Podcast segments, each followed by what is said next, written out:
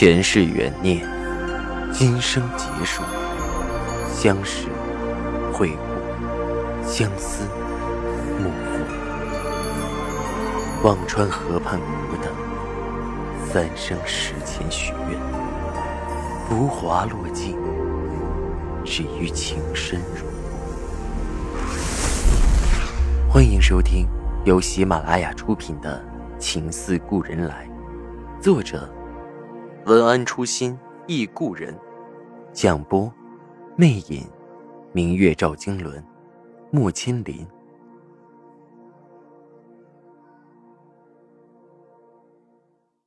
第九十九集，赵石南一直冷冷的，偶尔遇到雨雪，看着锦葵并不撑伞，就那么站在雨里，也有些不忍，冲他抬手：“回去吧。”锦葵在雨里也是灿烂的笑。等少爷走后，我便回去。赵石南勾唇笑了笑，转身出去。杜恒和双叶在屋里看着，杜恒还没怎么样，双叶已经要跳脚，还要不要脸了？一大早就巴巴的守着，没见过男人。少奶奶，你从明儿起就陪着少爷出门，看他还笑得出来。杜恒有些疲累的抬手。我没那个力气和他斗，少奶奶，你真的要让他得逞啊！双叶着急道：“他要是把少爷抢走，再生个孩子，更没咱们的活路了。”杜恒无力的摇摇头，再不想说话。活着早没了意思，随他们怎么样吧。锦葵看着赵石南早晨搭理了他，更加有动力，索性晚上也守在门口，一等几个钟头。只等赵世南晚上回来问候一声：“少爷回来了。”便回到采芳阁。杜恒在屋里听着，起初还心痛心悸，到后来也麻木了。双叶看不过去，将一盆洗脚水冲到门口倒了出去。锦葵却毫不介意，只看着双叶冷冷笑道：“姑娘可仔细，用力太大伤了手。伤了手不怕。”怕锦葵姑娘站得伤了腰，双叶也不是好惹的，立即回了嘴。锦葵斜睨了眼双叶，淡淡道：“劳烦姑娘费心，姑娘还是多操心怎么服侍好少奶奶，让少奶奶早点怀孕生子，也省得老太太整天吃斋念佛，操碎了心。”锦葵这句话戳到了所有人的痛处，双叶再也对不上，狠狠一甩帘子进了门。杜恒在屋里听着，心扑通乱跳，有气无力对商业说着：“你招他那些阿杂话做什么？”说完，却是一口气紧不上来，昏了过去。双叶这下着了慌，叫进来吴妈掐着人中，他忙跑去禀告老太太请郎中。老太太有些不耐烦：“怎么像纸糊的，动不动就病？”却还是派人就请了一个郎中诊脉之后，无非是思虑过剩、气血不调之类。杜恒吃了郎中开的中药，也依旧是老样子，吃不下、睡不着，一天比一天昏沉。而锦葵看到双叶给杜恒熬药，更是有意无意的搜罗些废纸破布，在院子里敛个炭火盆子去烧，连年纪小的半夏都看出来了。对双叶怯怯的说道：“锦葵不知道少奶奶有病吗？还做这么晦气的事儿。”双叶气得浑身发抖，冲出去一脚踹了炭火盆，却被锦葵厉声喝住：“哼，姑娘的胆子是越来越大了。我怎么着也是老太太下令赐的身份，你算什么东西？我这是烧了去晦气的，不干不净的惹上了我，你担当得起吗？”这次我饶了你，下次这样，我一定禀告老太太去。双叶气得眼泪打转，却苦于没人做主。而杜恒在屋里听得并不真切，问双叶什么事儿，双叶也不敢告诉，只怕杜恒听了病得更厉害，只好含着泪给杜恒喂药。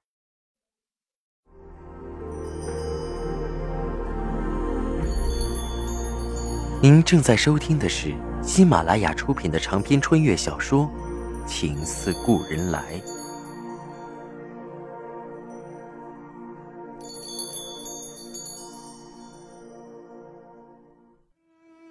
到了腊月初五，杜恒忽然比前些日子清醒了不少，拉着双叶的手道：“这些日子，你为我受苦了。以后我要是不在了，你就去杜家吧。这里的人只怕不能善待你。”双叶听了这话，胆战心惊，莫不是回光返照了？双叶再也忍不住，走到二门，等了半天，看到东桑。吩咐他一定要让少爷回来一趟。时值腊月，赵世南正赶工的异常忙碌。过年时节，所有人都要置办新衣新绸。有几个商家和赵世南提议把生意做到北平去。如今北平时局已稳，奉军都撤回了东北，正是发展的时机。大家联合着去北平，也可以省些成本费用。赵石南也在犹豫，北平站稳了，华北一片的生意便能成气候，但规模小了不值得一去；规模大了，自己不亲自去督查恐怕不行。若是亲自去，没有个一年半载也打不开局面，家里怎么办？赵石南琢磨了几天，赶上东桑上气不接下气的禀告着：“少爷，回去看看少奶奶吧。”赵石南心里一紧，匆忙赶回家里，只看到杜恒躺在床上，目光涣散，看到他也没有什么反应。双叶忍不住了，像个孩子似的哭了起来，对赵世南说着里里外外的事儿，却也说不出景葵什么。除了烧纸，景葵的言行都是瞅着他们的短处，并无不是。双叶看说不明白，一跺脚，反正有了他。少奶奶是没好日子的，病得这么久了，人都不好了。杜恒昏沉中制止着双叶：“别说了。”声音里全是生分。说这些又有什么用？能改变什么？赵世南看着杜恒，心里说不上的滋味。到底是什么让他们从共同看萤火变得如此陌生？是镯子。是救人，是纳妾，好像都有点儿，却又好像都不是。但是唯一可以肯定的，这院子多了一个人，这个人是一把横亘在他们之间的刀，如今已经把杜恒撕砍成这副模样。别人家也是妻妾成群，怎么不见得这么难做？他和杜恒之间到底哪里不对了？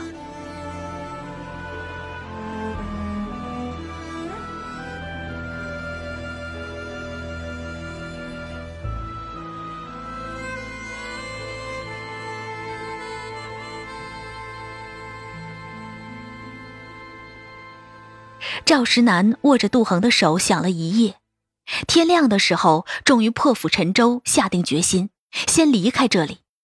什么和杜恒比起来都并不那么重要。赵石南打定了主意，决定年后随他们一起到北平看看。大家又聚在一处商议了首次过去先经营些什么，需要疏通哪些关系。越说越有了劲头，一时都摩拳擦掌，跃跃欲试。赵世南并没有将这个计划告诉老太太，家里一切按照寻常的步调在进行着。赵世南如今每天回家，景葵也不好再明目张胆。杜恒心情稍微舒缓一些，病却如抽丝剥茧，积重难返。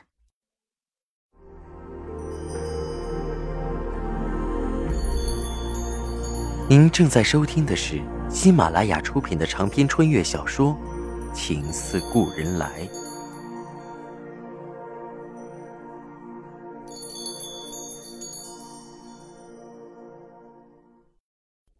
除夕这晚有家宴，赵家大院里所有亲眷要守在一处吃年夜饭。杜恒吩咐双叶给自己换一件驼红的衣裙，发上为了喜庆别了三支金镶翡翠的钗，整个人精神了不少。赵石南心里有些不悦，问着：“怎么不穿那件玫瑰色的？那件程月锦的衣裙？自从赵石南问了杜恒要和谁成月，杜恒便再也没有碰过那件衣服。心难同，还要衣服做什么？杜恒淡淡答了一句：“不想穿了。”一句不想，又惹得赵石南微微心疼。但看着杜恒有气无力的样子，也没法发作。这样的一问一答，似乎成了常态。问的劫难，答的清冷，宛如刀锋遇到了坚冰。明明内在都是火热，外面却是厚厚的壳，刺不穿，扎不进。家宴上，景葵也浑身不自在，他的头发已经挽成了髻，表示成了赵石南的房里人。但是刘海却不能拢上去，只能又浓又密的梳下来，鬓角也要留下两缕女儿发，表示还未同房。这该死的等级规矩，就像把人扒光了一样。到底是什么身份，看得一清二楚。几个婆子、婶娘看到景葵，都弯唇笑着，低过头低低说着：“都几个月了，少爷还没收房呢。”哼。听说是他自己愿意的，少爷根本不喜欢。我也觉着呢，长得细眉细眼儿，不是服众的相，比不得少奶奶。景葵听着这些是非，心里像刀割似的，但面上依然微笑镇定。喜欢不喜欢，耗下去才知道，不是吗？杜恒身子虚弱，家宴刚开了个头，便已经气喘吁吁。和老太太请示了之后，便被双叶扶着回到了屋里。景葵更是如鱼得水，索性一直跟着老太太左右，殷勤服侍。而老太太也毫不避讳对景葵的喜爱。这一下明眼人都看得出来景葵的地位，先前还在背后偷偷嚼舌头的，也都收敛了不少。赵石南看杜恒先回去，有些心不在焉。只颓然敬酒应对着，老太太的眉头皱得更紧。好好的一出家宴，她也要毁个七七八八，真是冤孽。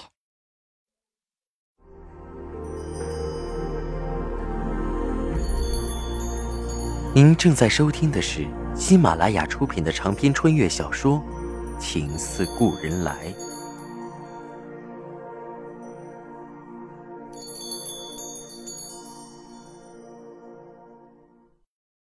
临近子夜，早有顽童拿着爆竹到处点着，噼里啪啦，热闹非凡。赵家是富庶人家，早已在戏台附近垒了炭火盆，又搭了烟火的架子。子夜钟声一响，五彩缤纷的烟花绽开在整个扬州城的上空。平民百姓家里的人也纷纷跑出屋子，看着天上的如花似锦，不时有人感叹着。究竟是赵家一家的烟火就染了半个城，也有大姑娘小媳妇感叹：若是能托生在赵家，别说奶奶小姐，就是做个大丫头，也见了多少世面。坊间的人欢天喜地看着赵家的烟火，而赵家的少奶奶杜恒却斜卧在床榻上，眼睛沉得睁不开，只问着双叶。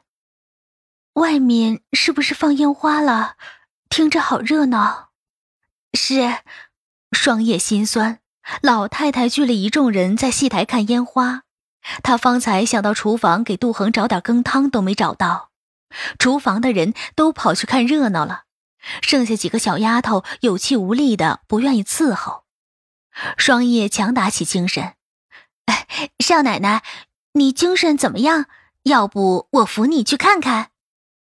杜恒勉强扯出个笑：“唉，我如今没有一丝力气，你哪里扶得动我？我听听响就好。”说着闭上了眼睛，只听得窗外阵阵清脆。忽然帘子一挑，赵石南带着酒气进来，却没敢走进去，怕带着寒凉，只在门口的炭火旁捂热着。看杜恒闭着眼，微微笑着，轻声问双叶：“睡着了？”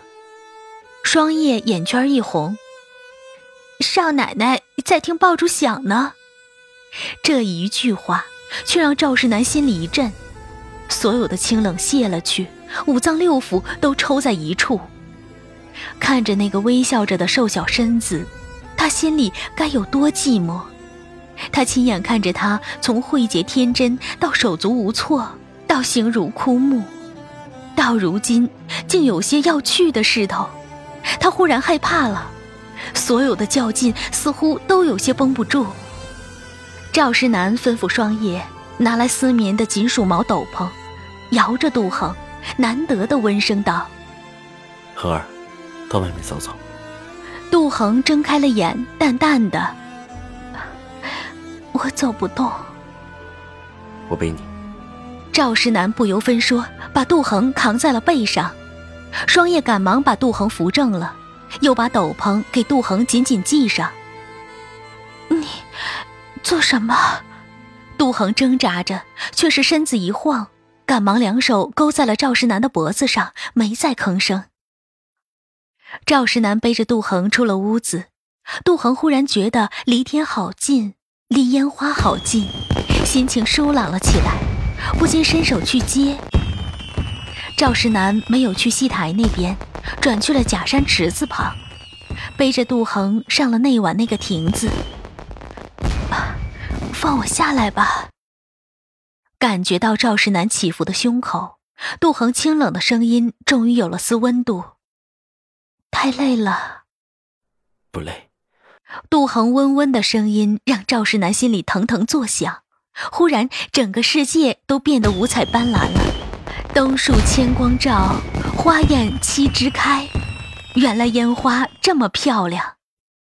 恒儿，元宵后我们就去北平，好吗？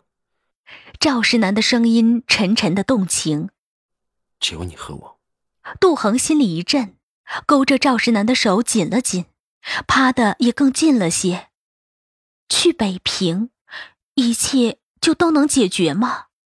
他不知道。